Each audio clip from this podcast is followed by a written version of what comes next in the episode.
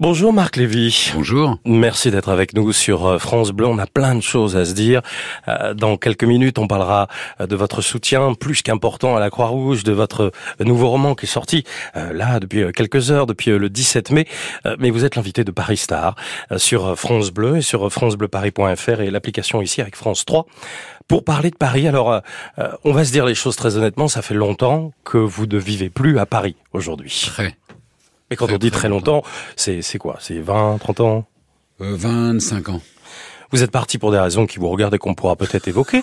Euh, mais euh, Marc, est-ce qu'aujourd'hui vous avez un pied à terre à Paris quand vous revenez à Paris? Non, non. Vous allez où quand vous venez à Paris alors? C'est l'hôtel? Bah, L'hôtel. Ouais, tout simplement. Alors malgré ça, euh, vous êtes né ici, dans notre région. Vous êtes pas né à Paris, vous êtes né à côté. Vous êtes né à Boulogne-Billancourt. Euh... Qui était d'ailleurs à, à l'époque de ma naissance dans le 75. Ah ouais? Ouais, c'est une découverte que j'ai fait très tardivement. Je comprenais pas pourquoi mon numéro de sécurité sociale c'est vrai ça commençait par 75 alors que j'étais né euh, dans le 92. Et en fait, euh, ben, j'ai appris qu'en fait, à l'époque, euh, Boulogne était dans le 75. Mais Boulogne, c'est juste un endroit pour la naissance ou à ce moment-là, euh, non, c'est juste la clinique ou l'hôpital. Bon, oui, c'est ça. Voilà. Où, où vit la famille à ce moment-là? On vit, la famille vit au pont de Puteaux. Ouais. Vraiment, à la limite entre Neuilly et Puteaux, au pont de Puteaux. Et puis euh, après, on part très vite vivre euh, à Beaulieu-sur-Mer.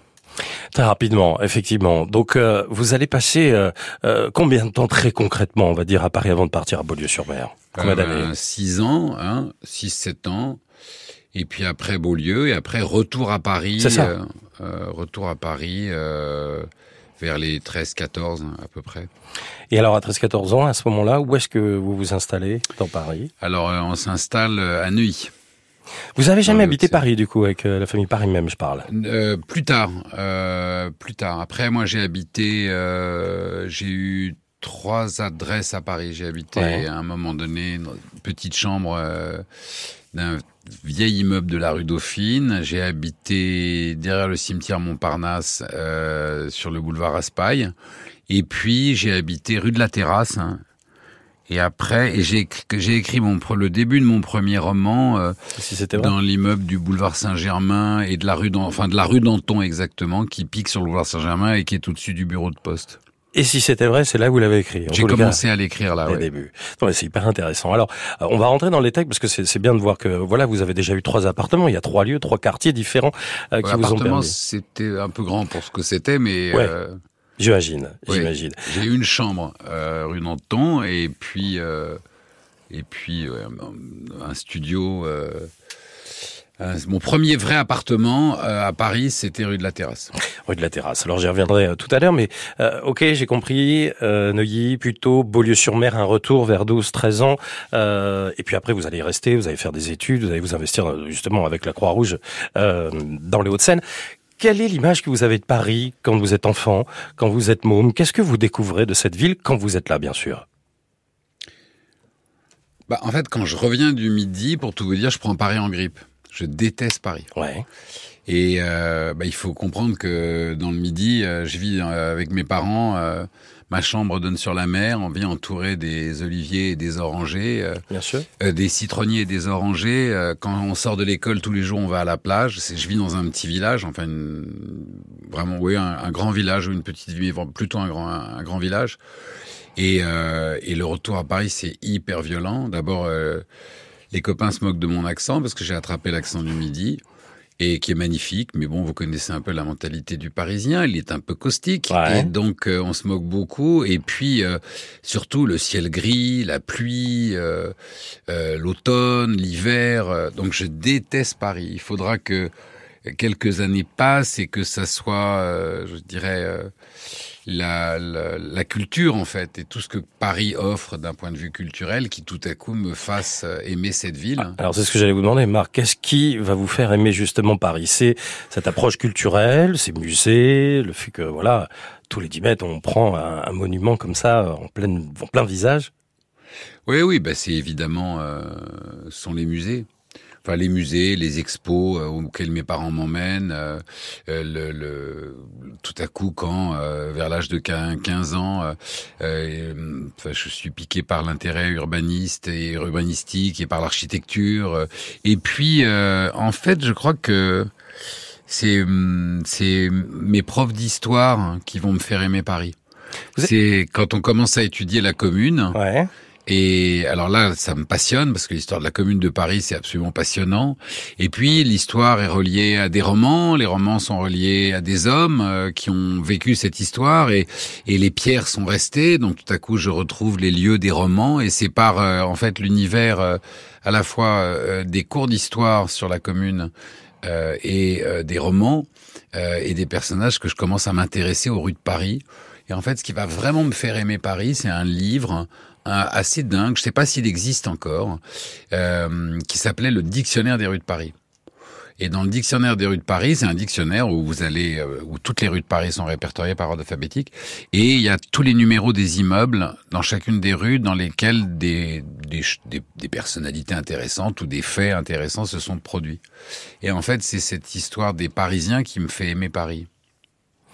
Non mais ça, euh, ça me fait, je, je, je, pense à Laurent Dutch qu'on a reçu d'ailleurs il y a pas il y a quelques quelques jours qui effectivement nous avait parlé lui de toute l'histoire de euh, à travers le métro, à travers les stations. En tous les cas, euh, je comprends que c'est la culture, que c'est l'histoire, que c'est les cours, l'architecture. vous êtes scolarisé où d'ailleurs quand vous êtes ado, quand vous revenez à 13, 14, 15 ans à Paris? Vous allez où Vous faites vos études où? Lycée? Mais dans pas mal d'endroits, donc je ne peux pas trop en parler. Okay. J'avais pas une scolarité exemplaire. J'ai été, euh, ouais, j'ai fait, j'ai fait plusieurs, euh, plusieurs établissements. Il y en a pas un qui vous a marqué plus qu'un autre, un quartier qui vous a marqué plus qu'un autre. Non, non, je crois que j'ai, alors j'ai raté mon premier bac. Je, je, ma mémoire fait défaut. Je sais que j'ai passé, donc je l'ai passé deux fois. Je crois que je l'ai raté à Chaptal et que je l'ai eu, et je sais plus dans quel lycée je l'ai eu. Euh, à Racine, je crois. Si c'est bien un nom de lycée, je crois que je l'ai eu à Racine et je l'ai raté à Chaptal. C'est dingue que vous vous souviez presque pas du coup du bac et euh, quelque chose d'un peu. Euh, vous savez ce que c'est hein les, les, traumatismes partent dans le subconscient. c'est ça, on va dire ça. Alors c'est intéressant parce que vous me dites, mes, mes parents m'ont fait découvrir des expos, euh, des musées.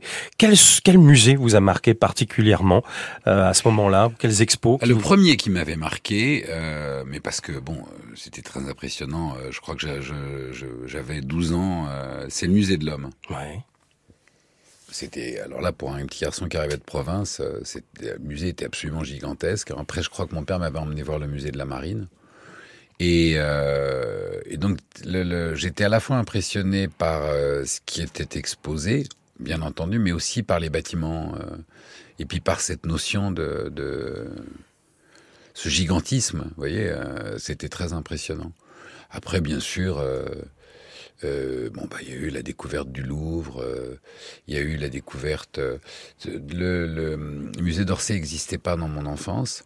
Euh, mais donc je crois que mes principaux souvenirs d'enfance sont et puis mon père mon père était éditeur et à l'époque le, le, salon du livre se tenait au Grand Palais et euh, ça, j'ai des souvenirs, par exemple, euh, d'avoir accompagné mon père pour monter son stand ou démonter son stand, euh, ou de l'avoir accompagné. Il avait un petit stand au salon du livre, mais cette grande verrière, ça me paraissait extraordinaire. Très vite, j'ai été fasciné par l'architecture. Par exemple, j'avais une fascination pour le bâtiment de l'opéra. Ouais. Et du coup, je lisais plein. De... Hein. Ouais, mais oui, non, mais il est incroyable. Et donc, je lisais beaucoup de choses sur l'opéra. Et, et, à chaque fois, il y avait une, il y avait une, une relation entre euh, les hommes, l'histoire de ces bâtiments, euh, comment ces bâtiments s'étaient construits, qu'est-ce qu'ils avaient représenté dans la vie des Parisiens. Je m'étais passionné pour la vie du baron Haussmann. Ouais. Et, euh, et, donc voilà, j'avais des livres de, de j'avais des livres de photos euh, et de et de dessins du Paris avant le avant le baron Haussmann et du Paris après le baron Haussmann. Ça, ça me faisait beaucoup fantasmer. J'ai l'impression que quand vous découvrez un monument, tout de suite vous cherchez à vous documenter, à lire, à faire des recherches pour comprendre aussi. Et oui, parce vous dites, je le relis aux hommes, je le relis à. à oui, parce que c'est en fait c'est Parce que quand j'étais enfant et que je passais devant un immeuble, je regardais les fenêtres et je me mettais à rêver aux vies qu'il y avait derrière ces fenêtres. J'imaginais des trucs. Si je voyais une ombre derrière un rideau, euh, ça me tout de suite j'avais l'imaginaire qui, enfin l'imagination qui partait et, j'adorais imaginer. Euh.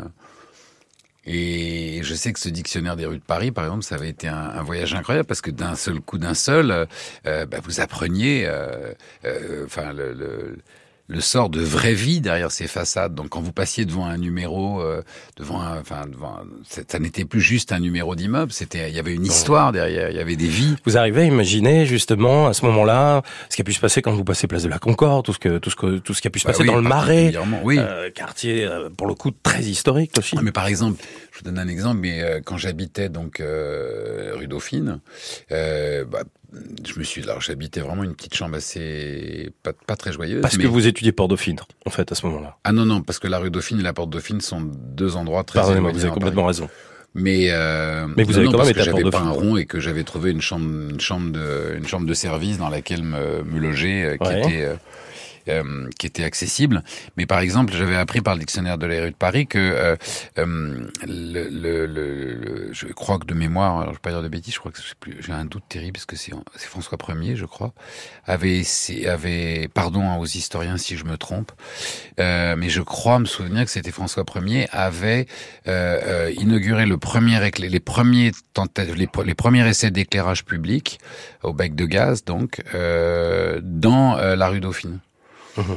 Alors bon, c'est passionnant quand vous habitez. Vous Bien sûr. Voilà. Enfin, il y avait des tas de choses. J'adorais me renseigner euh, sur l'histoire des bâtiments, l'histoire des rues, euh, ce qui s'était passé dans les immeubles. Enfin voilà, l'histoire des vies, quoi. C'est ça qui est intéressant. Non, mais j'ai l'impression, voilà, il y a plein de monuments euh, qui, qui vous plaisent. Vous me parlez de l'opéra. J'imagine qu'ensuite vous l'avez découvert. Vous êtes rentré. C'est pas juste. Ah ben, oui. Et quand vous êtes rentré la première fois à l'Opéra Garnier mais Non, mais parce que après, quand vous quand vous vous intéressez vraiment, si vous vous intéressez vraiment à l'histoire d'un bâtiment, ce qui est intéressant, c'est d'essayer de le visiter côté coulisses. Oui. Et euh, donc l'opéra, par exemple, ce qui est incroyable, c'est d'aller visiter les coulisses de l'opéra, euh, les toits de l'opéra, euh, les ruches d'abeilles qu'il y a sur le toit de l'opéra. Bon, mhm. ça se sait beaucoup plus maintenant, ça se savait moins dans le temps. Mais il y a des ruches d'abeilles sur les toits. On, fait du miel sur les toits de l'opéra de Paris, les sous-sols de l'opéra. Enfin, c'est c'est enfin c'est comme toute chose, c'est que plus on plus on s'y intéresse et plus elle mhm. devient passionnante. Donc il y a comme ça des bâtiments qui sont extraordinaires euh, de par leur architecture et aussi de par leur histoire. Euh, quand vous êtes dans une gare, euh, alors maintenant elles ont été presque été toutes refaites, mais quand vous regardez les grandes voûtes des gares, ce sont des des, des monuments de construction, enfin c'est des monuments d'architecture. Quand quand on rentre dans une cathédrale comme Notre-Dame, évidemment euh, comment vous dire, le, génie des bâtisseurs s'impose à vous, mais il y a énormément d'autres bâtiments qui ne sont pas des cathédrales où le génie des bâtisseurs s'impose à vous. Et par exemple, quand vous regardiez euh, la grande arche de la gare de Lyon, euh, enfin dans mon enfance, ou, la, ou les grandes arches de la gare du Nord, c'était des mais des prouesses de construction. Vous pouviez admirer ça pendant des heures en vous disant mais comment ils ont réussi à construire ça? D'ailleurs, le, le, le c'est le le film sur Eiffel avec Romain avec Romain Duris, oui. France Bleu d'ailleurs. Oui, il est formidable ce film. Il est formidable parce que parce que comment vous dire, euh, bah on peut plus on peut plus regarder la Tour Eiffel de la même façon quand on voit euh, l'intelligence, l'humanité, le cœur, la passion, enfin tout ce qui a fait que ce bâtiment c'est et les sacrifices. Euh, voilà, bah, moi c'est ça qui m'a toujours touché dans. C'est un bâtiment qui vous fascine, d'ailleurs, la Tour Eiffel, qui en tous les cas vous a impressionné. Là, vous m'avez dit que bah, voilà, il est fascinant, mais. C'est quand même c'est le c'est le symbole de Paris. Donc évidemment c'est un bâtiment qui fascine. Mais par exemple je, je, me souviens de ma première visite euh, euh, à la tour. à la tour et, et le guide qui parce qu'à l'époque il y avait un guide qui nous expliquait que euh, les, les pylônes de la tour Eiffel étaient il nous parlait de, de ces fameux bacs euh, d'huile, euh, ça nous fascinait. On se disait mais c'est incroyable. Donc elle est pas rivée au sol en dessous euh, et, et, découvrir l'ingénierie de la tour, euh, c'était, euh, elle prenait beaucoup plus d'importance. C'était quand vous passez au, devant le palais du Trocadéro et que vous apprenez l'histoire de la construction de ces bâtiments, dans quel contexte ils ont été construits, quel pays les occupait pendant l'exposition universelle, et puis vous retrouvez des images qui vous montrent comment était le, le, le, enfin, le Trocadéro avant la construction du pont, et puis tout, tout ce qui a disparu, les bâtiments qui n'existent plus et qui sont là. L'autre jour, je voyais un documentaire euh, euh, formidable à la télévision sur la bourse du commerce et ce qu'elle avait été avant, et sur toute l'histoire, sur toute son histoire, sur les trois incendies. Euh, c'est l'histoire des hommes en fait. C'est ça qui est passionnant. On, parle toujours de Paris, de Paris, de Paris, et puis quand on parle des Parisiens, c'est toujours pour parler des caractères des Parisiens. En fait, ce qui est passionnant, ce qui est passionnant dans la vie de Paris, c'est la vie des Parisiens, justement. C'est quoi la vie des Parisiens? Bah C'est ça, c'est... Euh, les Parisiens que vous euh, avez connus, puisque vous dites... Non, non, mais quand je dis la vie des Parisiens, je parle pas seulement la vie des Parisiens aujourd'hui qui vont faire leur marché, c'est la, c'est la vie des Parisiens au fur et à mesure que la ville se métamorphose et se transforme. C'est passionnant de voir quelle était la vie, euh, euh, par exemple, le, le, le, le, enfin, la vie des Parisiens pendant la Commune, la vie des Parisiens pendant la guerre de 1870, euh, la vie des Parisiens, le rôle qu'a joué le métro dans l'histoire des... enfin, dans l'histoire de Paris et, les peurs qu'il a suscité personne ne se souvient que, enfin, ou très peu de gens se souviennent que quand le métro est construit, il a beaucoup de détracteurs et que je crois que deux ans après le début de sa construction, il y a euh, euh, à la station Dauphine, d'ailleurs, si ma mémoire est bonne, elle est construite en bois cette station et il y a un, un gigantesque incendie qui va faire euh, 40, 60, 80 morts, j'en sais rien, et qui va évidemment défrayer toute la chronique et émouvoir toute la capitale. Et les détracteurs du métro veulent s'emparer de ça euh, pour qu'on arrête la construction du métro. On oublie par exemple toute les questions d'urbanisme, quand le métro aérien euh, se crée euh, mhm. euh, dans le 15e, des gens qui ont des immeubles haussmanniens et qui tout à coup se retrouvent avec un train qui passe à la hauteur du deuxième. Là, de par à la Birakem, par exemple. Avec, oui, exact, c'est ça dont je parle. Et en même temps, c'est c'est comment dire, c'est une construction assez pharaonique, cette voie d'acier qui traverse la ville. Enfin voilà, il y a, y a, comme dans toutes les villes, hein, il n'y a pas, il y a pas que Paris. Hein, il y a des villes, c'est le, le, propre de toutes les villes. Mais ce qui est passionnant dans, dans une ville et ce qui fait qu'on s'y attache, c'est l'histoire de ceux qui ont euh, vécu et transformé mmh. la ville au fur et à mesure des siècles. Et ça, c'est vraiment passionnant. Et vous en parlez avec beaucoup d'amour, avec beaucoup de culture, avec beaucoup de, de passion. Est-ce que Paris vous manque, vous qui n'y vivez plus aujourd'hui? Parfois, j'entends. Hein. Écoutez, euh, je trouve qu'il euh, vous y revenez parce que vous y êtes aujourd'hui. Oui, non, mais... la vie est trop courte pour se, vous voyez, enfin pour pour se nourrir du manque. Enfin, il vaut mieux se nourrir de ce qu'on a que de ce qu'on n'a pas. Moi, j'ai pris une décision très jeune de, de, voyager, de parcourir le monde et de, de, de remplir. Vous voyez, bon, il y a des gens dont la vie se fait se nourrit de sédentarité et, du fait de s'installer dans un dans un lieu et, de s'y vous voyez mhm. d'y ancrer leurs racines. Moi, j'ai eu plutôt le profil du marin. J'ai eu envie très jeune de partir et de découvrir le monde. Après, il faut assumer ses choix, qu'on va pas s'en plaindre en plus. Donc, bien sûr que, euh, comment vous dire, le, le, le, le enfin la vie de Paris, euh, les marchés, euh, la, euh, enfin voyez la truculence de cette vie, les terrasses de café, les bistrots, le, le, les, tous les commerçants de, de, tous les commerçants de bouche à Paris qui sont absolument incroyables, la, enfin la scène, la beauté de la. Bien sûr que ça me manque, mais je vais pas, je, personne m'a obligé à partir. Oui, donc euh, et à chaque fois, euh, bon, bah, j'ai la chance de pouvoir revenir de temps en temps et je reviens en touriste et c'est magnifique, c'est merveilleux. Et vous allez où quand vous avez un petit peu de temps Alors on imagine que vous avez un emploi du temps qui vous le permet pas beaucoup, mais est-ce que par exemple aller flâner sur les vous, hein. Ok. Est-ce qu'aller flâner sur les quais de Seine, c'est quelque chose, c'est très cliché, ou est-ce que bah, vous aimez vous y balader? Est-ce Non, a... je sais pas. Euh, c'est pas ce qui m'attire le plus. J'ai plus envie d'aller au contact justement des gens et de la vie. il y a du monde sur les quais, hein, pour le coup. Oui, oui, mais il y a, oui, oui, il y a du monde oui, oui, euh, c'est sûr qu'il y a du monde. Ouais. Ils ont aménagé des petits bateaux pour boire des verres. Mais... Oui, oui, je sais, mais c'est pas mon truc. Euh. Vous allez où du coup? J'adore, euh, j'adore le la rue de Bourgogne, la rue Charlot. vous voyez les commerces qui sont là-bas, les cafés. J'aime beaucoup. Euh, le... République et le Marais, quoi. Oui, j'adore ce quartier-là, l'arrière-marais, vous voyez. Ouais.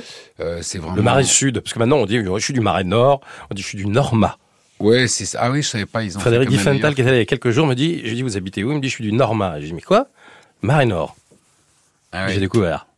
Donc vous, c'est le Marais Sud, pour le coup. Oui, alors Marais Sud, j'adore aller... Euh, oui, un, un, de mes musées préférés à Paris, c'est le musée des arts et métiers, ouais. que j'adore, hein, qui est passionnant. Euh, le musée de la vie romantique aussi, hein, les jardins pour aller... Euh, enfin, s'il fait beau, aller se mettre dans les, dans les mhm. jardins du musée de la vie romantique. J'aime beaucoup la rue des Martyrs, j'aime aller me promener dans le 9e. Euh, j'aime bien aussi euh, euh, la bande, alors la bande 6-7, mais côté sous le boulevard Saint-Germain plutôt qu'au-dessus. Oui. Vous voyez, ça c'est bon, c'est un endroit qui est le musée d'Orsay par exemple. Voilà. Ça, c'est très agréable, cette bande-là. Et puis, bah, voilà, c'est déjà pas mal. Hein. C'est déjà bien. La Villette. Euh, et puis, euh, où il se passe toujours des choses assez passionnantes. Et puis, euh, qu'est-ce que j'oublie Et de temps en temps, j'aime bien aller du côté Monge, 5e. C'est très large, hein il y a un spectre très large. Là, vous m'avez fait un tour. Ouais, ouais. Bah oui, parce que c'est quand on vit pas dans la ville, euh, on n'est pas. Euh, et puis en même temps, euh, c'est quand, enfin, c'est l'avantage des grandes villes, c'est qu'il faut les, il faut justement, il faut aller. Enfin, je sais qu'aujourd'hui c'est devenu un luxe d'aller d'un quartier à un autre dans Paris, et c'est probablement le truc le plus improbable, qui est de changer de. Et Paris, Paris doit vous sembler forcément petit. Vous vivez à New York. ah non, détrompez-vous, Paris c'est immense, ouais, parce que. Tout le temps que c'est un grand village, Paris, au bout d'un moment. Oui, mais euh, New York, euh, vous allez du nord au sud de Manhattan en 20 minutes, alors que à mhm. Paris, 20 minutes, c'est deux carrefours. Hein. Donc, euh, bah oui, non, mais c'est très différent. Hein. Aujourd'hui, pour aller euh, raisonnablement, euh, pour aller de la Porte Maillot à la Bastille, euh, c'est une heure et demie. Hein, Alors ça dépend comment on se déplace. Maintenant, on a des trottinettes, on a des, on a des voies sur berge, on a des. Oui, oui, oui, mais enfin, c'est quand même. non, mais vous avez raison. C'est quand même, pardon, mais se déplacer à Paris, c'est quand même un truc qui est. Bien sûr. Et d'ailleurs, la ville commence à faire sa réputation dans le monde entier. Hein. Moi, j'entends beaucoup de touristes qui disent Paris c'est génial, mais c'est un enfer pour se déplacer.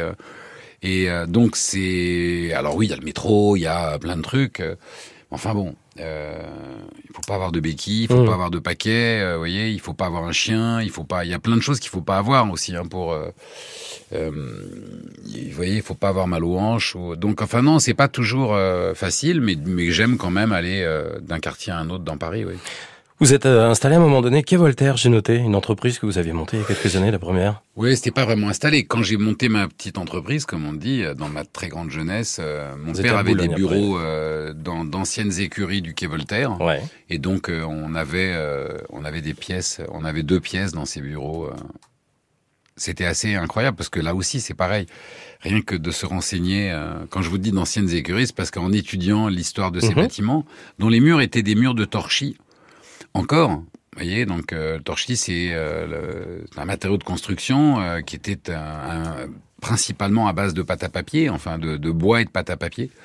Et mais il y a encore un certain nombre de bâtiments qui ont survécu, qui sont au torchis, même si avec le vieillissement des poutres et des colombages, ben, ils finissent par s'affaisser ou par pencher. Ce qui était d'ailleurs le cas du bâtiment dans lequel on était, où ils ont dû à un moment donné réinjecter euh, du ciment parce que le, le, le enfin toute, toute cette partie de bâtiment commençait à, à, glisser. Et euh, mais par exemple, moi je me souviens d'une histoire incroyable où euh, il y avait eu des travaux. donc dans ce bâtiment, donc dans ces anciennes écuries qui étaient au fond d'une cour sur le quai Voltaire, et puis un jour il y a eu des travaux qui ont été faits. mais je crois d'ailleurs que c'était déjà des travaux de renforcement. et pendant les travaux d'excavation dans la cour, donc on soulève les pavés de la cour pour aller faire des travaux. Je crois que déjà c'était pour injecter, je vous dis, du... du... Bref, euh, on découvre des ossements. Mhm. Alors, euh, bon, vous savez qu'il y a une obligation quand vous trouvez des ossements d'appeler la police, euh, puisque c'était des ossements humains, donc la police... ça dure des mois généralement hein, pour... On, non, non, va plus dans le quartier. Hein. Non, mais après, je veux dire, le, le, le quartier est souvent barricadé pendant parce qu'on part dans des recherches et des fouilles. Non, non. Alors là, donc ils sont venus euh, très vite et puis ils nous ont dit bon, écoutez, euh, parce qu'évidemment nous on dit mais euh, vous pensez que c'est un crime? Ouais. Je vous aurais toujours du policier qui a dit bon, écoutez, en tout cas, euh, comme, comme ça doit dater du 15e ou 16e siècle, on retrouvera plus le meurtrier. Bref, mais euh, en fait, ils vont très vite établir que euh, ces ossements sont très certainement une extension euh, du cimetière du, du, couvent des Innocents qui se trouvait dans la rue des Saints-Pères et qui est un lieu où pendant la, enfin pendant la peste, l'épidémie de peste, on a été enterré, enfin enterré beaucoup de gens. Alors c'est une petite cour d'ailleurs qui se trouve à, à côté de, de l'ancien euh, chocolaterie de Beauvais-Galais, les fameux chocolats hygiéniques. Et, euh, et, si vous regardez dans cette cour, alors il y a, il y a trois colonnes. Et alors j'avais mené mon enquête en disant mais pourquoi il y a ces trois colonnes? Et en fait ces trois colonnes, c'est parce que justement à un moment donné, alors je ne sais plus sous quelle préfecture, mais on décide de vider le cimetière des, innocents et on transfère les, les tous les enfin, toutes les dépouilles euh, euh, vers euh, la banlieue de Paris, la périphérie de Paris. Mais pour marquer l'existence de cimetière, on fait rapatrier trois colonnes qui sont un peu comme ça et qu'on met dans cette cour et qui marque l'existence de cet ancien cimetière. Mais donc le cimetière, lui, avait été déménagé depuis très longtemps, mais on a en fait on a découvert qu'il se prolongeait jusqu'au quai Voltaire Mhm. et que les ossements étaient probablement des ossements de, de, de moines ou de prêtres. Euh, parce que la partie de ces bâtiments était, elle, probablement euh, des bâtiments euh, de gens d'église. Voilà, c'est ça que moi j'aime dans les villes, c'est aller comprendre l'histoire. Bah là, je pars juste de votre première entreprise qui est Voltaire. Vous avez vu, on en fait presque un roman. Donc euh, c'est ça qui est chouette. Vous parlez d'ossements. Vous avez fait les catacombes d'ailleurs à Paris? Vous avez visité? Oui, je les ai fait une fois. Une fois, euh, ça, ça à faire, pas à faire, à voir, pas à voir. Ça m'avait foutu. J'étais très jeune, ça m'avait foutu une trouille bleue. Et j'avais fait des cauchemars pendant très longtemps où j'étais où j'étais poursuivi par des armadas de squelettes. Ouais. Euh, C'est bien d'en parler parce qu'il y a beaucoup de Parisiens qui, par le biais des invités que nous avons, découvrent aussi Paris. Ah, les catacombes, c'est fascinant. Alors, je, sais- je, je les ai pas vues depuis. euh, à l'époque, euh, c'était assez mal éclairé, hein. Euh, et fichait de la trouille. Je pense que je suis sûr qu'aujourd'hui, euh, vu, le- vu le tourisme, on a dû euh, rendre ça plus. Oui, il doit y avoir des buvettes ou des choses comme ça, Oui, ou oui. des pauses. Mais ça doit être mieux éclairé. Et puis, Puis on- mais ouais. Euh, alors on va quitter le, ce monde un peu plus noir pour euh, peut-être le Paris romantique. Si, est-ce que vous avez un Paris romantique? Le musée de la vie romantique. Justement, Ouais, vous l'avez évoqué est, tout à l'heure. Le musée Camando, Ouais. qui est assez extraordinaire, euh, qui se trouve rue de Miroménil, je crois, si ma mémoire est bonne. C'est un très très beau musée euh, qui est en fait une reconstitution euh, euh, de, enfin, pas, pas une reconstitution, ou plus, pas, du tout une reconstitution, c'est euh, le, le, le, la, bah, la villa Camando euh, Mhm. euh, dans son jus, euh, avec euh, la vaisselle, les cuisines. Enfin, on a l'impression que euh, on entre dans une maison dont euh, les maîtres viennent de sortir pour aller faire Ouais. leurs courses. Et euh, c'est un peu l'équivalent de la Afrique Collection à New York, mais euh, je crois que c'est pas un musée parmi les plus connus de Paris et qui mérite vraiment de l'être parce que c'est un musée magnifique. Les jardins, euh, enfin la cour intérieure et les jardins de la ville de la Camandon sont magnifiques. À l'époque où moi j'y allais beaucoup, il y avait d'ailleurs aussi un petit restaurant très simple, une petite buvette, mais c'était délicieux. Donc ça, moi j'aime beaucoup cet endroit-là. Qu'est-ce que j'aime ensuite? Vous m'avez dit le Paris romantique. Hein. Ouais, Ouais, ça Paris- peut être un pont, ça peut être. bah, le Paris euh, romantique, euh, il est aussi, euh, il y a une question d'horaire, hein, vous voyez, qui est ça importante. dépend à quelle heure on a envie d'être romantique. Non, non, mais parce que, comment vous dire, euh, bah, l'île de la Cité euh, au petit matin ou l'île Saint-Louis Ah au oui, petit matin a un romantisme qu'elle n'a pas forcément Oui, un oui. dimanche après-midi envahi par les touristes, vous voyez. D'ailleurs, vous préférez Paris de jour ou Paris de nuit? Moi, j'aime Paris à l'aube, euh, Mhm. et ça, j'adore le Paris de l'aube. C'est magnifique. Mais d'ailleurs, la plupart des, des endroits du monde à l'aube sont absolument, enfin, ont une. Ça, c'est vraiment un truc de voyageur. Euh, Si vous voyagez, euh, quelle que soit la destination où vous allez, il faut faire l'effort de se réveiller un matin très tôt. euh, et de où où que l'on- où que l'on se trouve et de voir le de enfin, dire, d'être dehors quand le jour se lève. Et, et là, on voit des tas de choses qu'on ne voit pas dans la journée. Euh, Mais c'est vrai à la montagne, c'est vrai à la mer, et c'est vrai particulièrement en milieu urbain. C'est vrai que le soleil ou les couleurs sur les monuments de Paris le- sont pas du tout les mêmes. non, euh, mais le calme et le vide. Ah oui, ça j'ai bien compris. Si, Non, mais on voit, matin, euh, cet isolement Non, mais on, on voit, il y a une mise en perspective justement des bâtiments euh, qui est incroyable au moment Ouais. où le jour se lève. Et puis on voit le, le, le- les gens qui font la ville parce que le matin, vous croisez dans la rue euh, les gens qui s'occupent du nettoyage, les terrasses de café qui sont en train d'ouvrir. euh, en fait, vous assistez aux gens qui font le spectacle du jour. Ouais. C'est comme si quand vous arrivez dans un théâtre au moment où les machinos sont en train d'installer le décor, au moment où les acteurs sont en train de répéter dans l'horloge, vous voyez, il y a une mise en scène de la ville, parce qu'elle va être dans la journée, euh, qui est assez extraordinaire. Et puis, euh, dans le Paris romantique, euh, euh, bon, j'ai deux, trois spots que je vais garder secrets. Oh bah mince non, il y a la place de Fürstenberg, qui est magnifique, où il y a... Euh, voilà, oui. Enfin, à mon époque, il y avait un, un fleu- une, un- une fleuriste, place de Fürstenberg, et, et cette, ce, ce magasin de fleurs euh, sur la place de Fürstenberg, c'était une des Mhm. plus jolies choses. Elle avait des rosiers incroyables dehors, Mhm. c'était tellement beau. Non, c'est une très belle place, la place de Fürstenberg. Et puis, euh, bah, c'est déjà très bien. Oui, voilà, il y avait deux spots, vous m'en avez déjà donné un, c'est déjà très bien. Vous avez parlé euh, très rapidement de restaurants tout à l'heure quand vous avez évoqué euh, ce Paris romantique. Si euh, alors, vous venez pas souvent, vous venez surtout pour voir la, la maison d'édition, Robert Laffont, je sais pas où est-ce que vous vivez à Paris, l'hôtel, vous m'avez dit quand vous venez ici. Euh, si on doit aller déjeuner ou dîner, vous savez bien, vous, Marc Lévy, quelques bonnes adresses à Paris, euh, où est-ce qu'on irait? Ben j'adore. Alors moi je suis très, euh, je suis, j'adore, j'adore la, la, la cuisine de bistrot. Ouais. Et euh, mais vraiment j'adore ça. Donc euh, bah moi il y a une table à Paris dont je raffole, c'est la, c'est la Mijan. Mhm. Euh, il y a le, le nouveau bistrot, enfin le bistrot, le, le, alors je crois que ça s'appelle le Café de Cyril qu'il a ouvert rue Saint-Dominique. Cyril Lignac a ouvert. Ok. qui est vraiment fabuleux, mais euh, enfin, il y en a tellement de bistrots. Euh, je vous cache pas qu'on a une tradition avec mon éditeur, avec enfin avec Antoine, c'est d'aller de temps en temps se faire euh, euh une choucroute chez Lip parce que c'est un incontournable. et puis Jardin des Prés. Oui, non, mais parce qu'il y a la choucroute, mais il y a aussi le cadre, le cachet, enfin tout ce que voilà. Il y a, c'est le café Lignac, voilà, exactement. Ça, c'est vraiment, vraiment une grande, grande réussite. Euh, Lip, on est à deux pas des deux magots, on est à deux pas.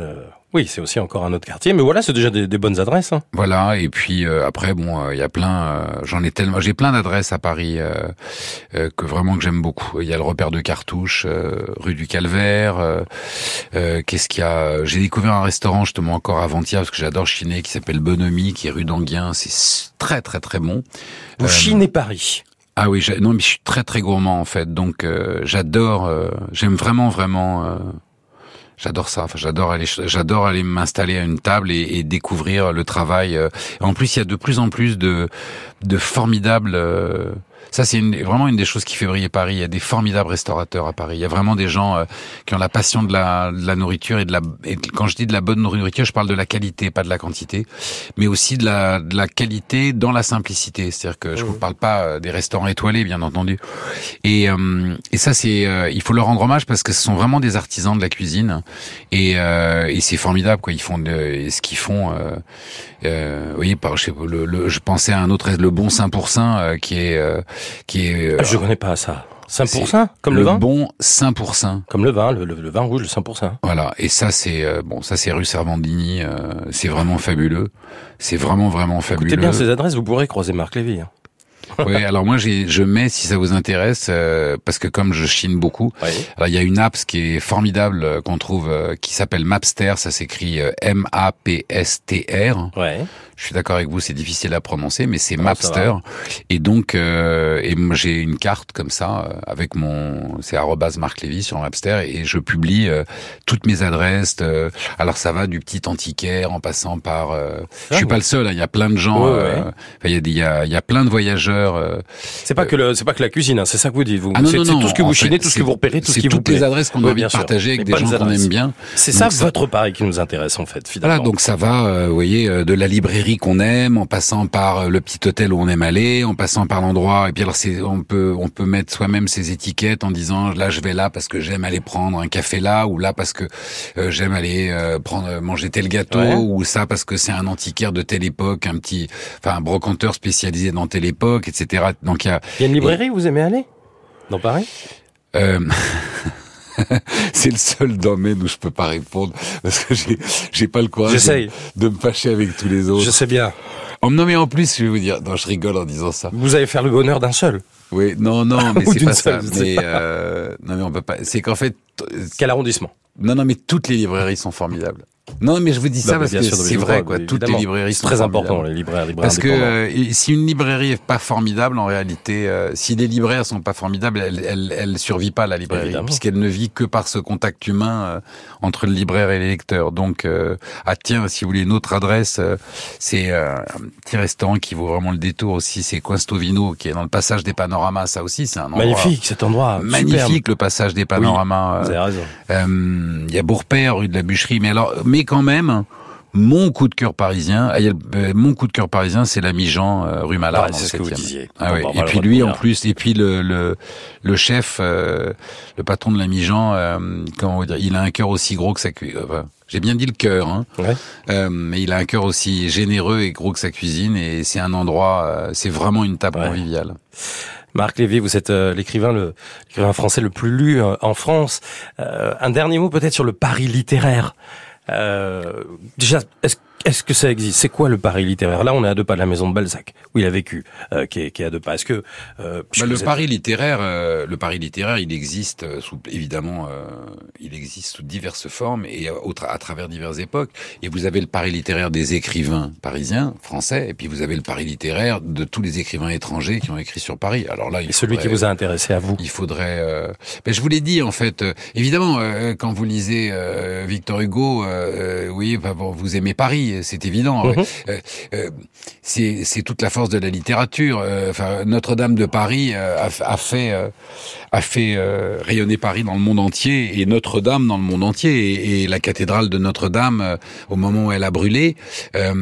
si elle a, si le, fait que cette cathédrale, au milieu de tous les drames du monde, le, le, le fait que l'incendie de la cathédrale ait suscité une telle émotion dans le monde, bah, bien sûr que c'est à la cathédrale et à son rayonnement, mais c'est vous voyez, c'est à Victor Hugo qu'on le doit. C'est mmh. euh, c'est Notre-Dame de Paris qui est un, comment vous dire un roman euh, universel dans le, enfin qui a, qui a, traversé toutes les frontières. Les gens tout à coup, euh, encore une fois, à chaque fois, c'est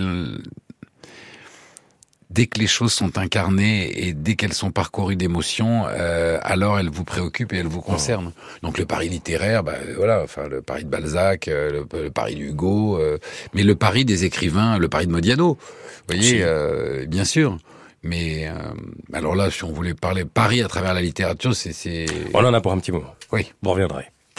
Ouais, on, ça fait trois quarts d'heure hein, qu'on parle de Paris. On n'aurait pas imaginé. Là, c'est finalement le, le, Paris en partie euh, de Marc Lévy. Même si vous n'y vivez plus, même si ça fait 30 euh, ans que vous êtes parti, vous avez vécu à Londres, aux États-Unis, euh, un peu partout. voilà, c'était intéressant d'avoir quelques bonnes adresses, vos bonnes adresses, les endroits que vous avez fréquentés, les lieux où vous avez vécu, les trois appartements que vous avez eus, les études que vous avez pu faire à Paris Dauphine, la rue Dauphine où vous avez vécu, le quai Voltaire, voilà, où vous en avez largement parlé. On pourrait continuer d'en parler encore longuement, mais je vous remercie en tous les cas de nous avoir emmené euh, faire découvrir, enfin nous avoir fait découvrir votre Paris aujourd'hui. Merci beaucoup. Merci à vous.